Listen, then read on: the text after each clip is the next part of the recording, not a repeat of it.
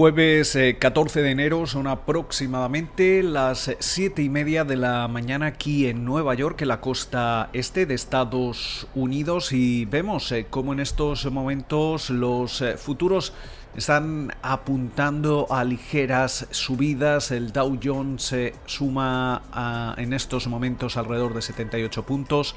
El Standard Poor's 500 arriba un 0,1%, mientras que el Nasdaq está operando relativamente plano con caídas muy muy moderadas de tan solo un 0,03%. Eh, por su parte, esa rentabilidad del bono americano a 10 años eh, sube hasta el 1,11% y el West Texas Intermediate se está transando en los 52,79 dólares el barril.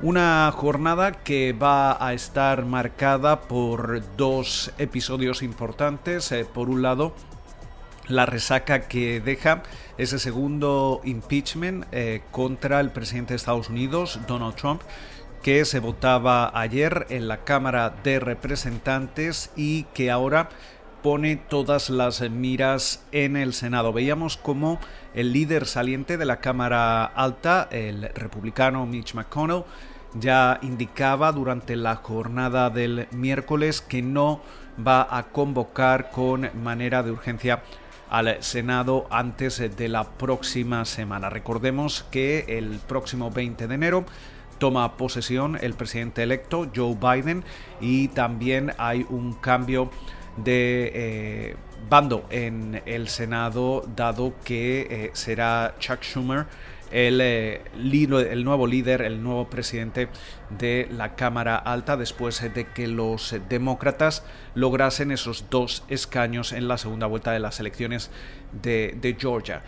¿Qué es lo que quiere decir esto? Básicamente que ese proceso de impeachment que se votaba el miércoles en la Cámara de Representantes no va a pasar inmediatamente al Senado donde eh, realmente se va a celebrar ese, ese juicio eh, político. Con lo cual, todo, todo esto hace pensar que ese proceso llegaría una vez que el presidente electo Joe Biden tome posesión y eh, el, el, nuevo Senado también eh, esté ya al cargo de la Cámara Alta. Recordemos que la Cámara de Representantes, los demócratas eh, también tienen una, una, mayoría que se recortaba, pero eh, siguen siendo mayoría.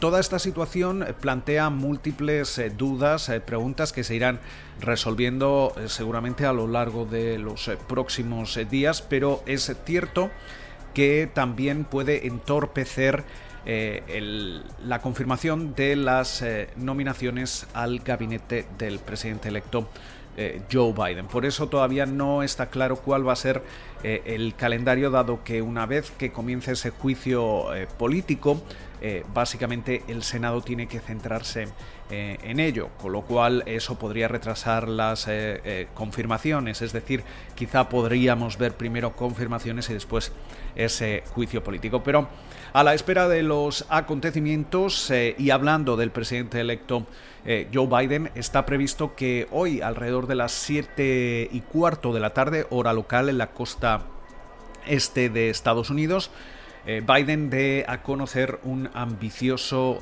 plan económico que según se ha ido filtrando en las últimas horas, la última cifra de cabecera que se está ofreciendo eh, habla de 2 billones con B de dólares. Eh, sería un plan que básicamente tendría dos vías, un eh, plan de estímulo más inmediato en el que se podrían incluir o ampliar esos eh, cheques directos a los consumidores. Recordemos que en el plan anterior ya aprobado a finales de diciembre se incluían pagos de 600 dólares. Se habla de que esto podría incrementarse hasta los 2.000 dólares, en el que también se amplíen las ayudas y los subsidios adicionales por desempleo. Recordemos que estos van a expirar el próximo marzo.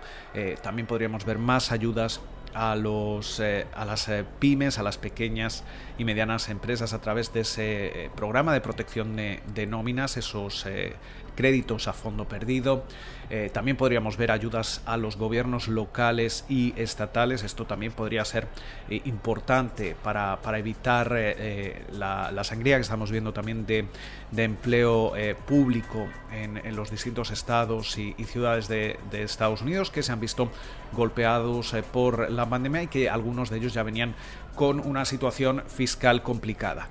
mientras tanto, también eh, en las últimas horas se, hablaba de programas que podrían ayudar o podrían ofrecer más ayudas, incluso hasta 300 dólares eh, por, por, hijo eh, a las familias que tienen niños pequeños menores de, 6 años. esas ayudas también se, se prorratearían a todas las familias que tienen hijos menores de 18 años.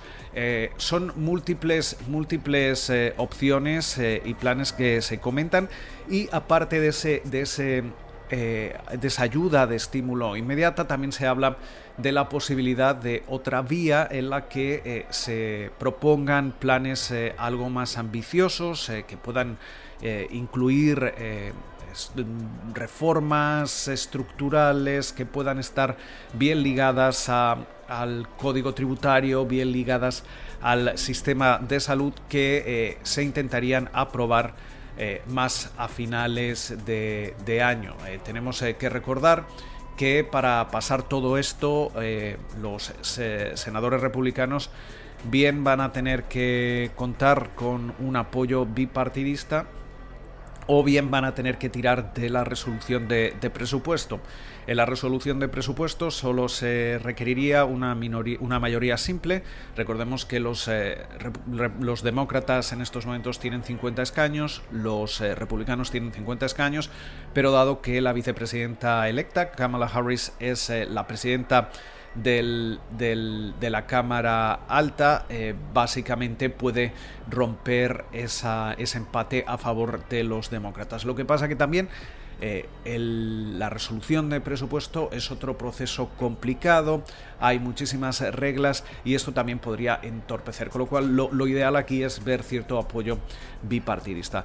Pero con toda esta situación en mente, eh, durante la jornada de hoy también vamos a estar atentos a varias eh, referencias eh, macroeconómicas, eh, entre ellas, como cada jueves, vamos a conocer a las ocho y media aproximadamente de la mañana esas peticiones semanales de subsidio por desempleo. Durante la jornada también vamos a ver los precios de importación y exportación y sobre todo durante la sesión vamos a estar muy atentos a las declaraciones de múltiples altos eh, funcionarios de la Reserva Federal. Va a hablar Eric Rosengren, que es el presidente de la Fed regional de, Boston. También lo va a hacer eh, Rafael Bostic, que, es el, el presidente de la Fed de de Atlanta, pero toda la atención va a estar sobre todo puesta a las doce y media eh, de la mañana eh, aquí en la costa este de Estados Unidos cuando eh, va a hablar Jerome Powell, el presidente de la Reserva Federal, con lo cual estaremos muy atentos a sus eh, declaraciones. Eh, con lo cual, múltiples eh, referencias para esta penúltima sesión bursátil de la semana. Esperamos que pasen ustedes una feliz jornada y como de costumbre nos volvemos a escuchar durante la mañana del viernes.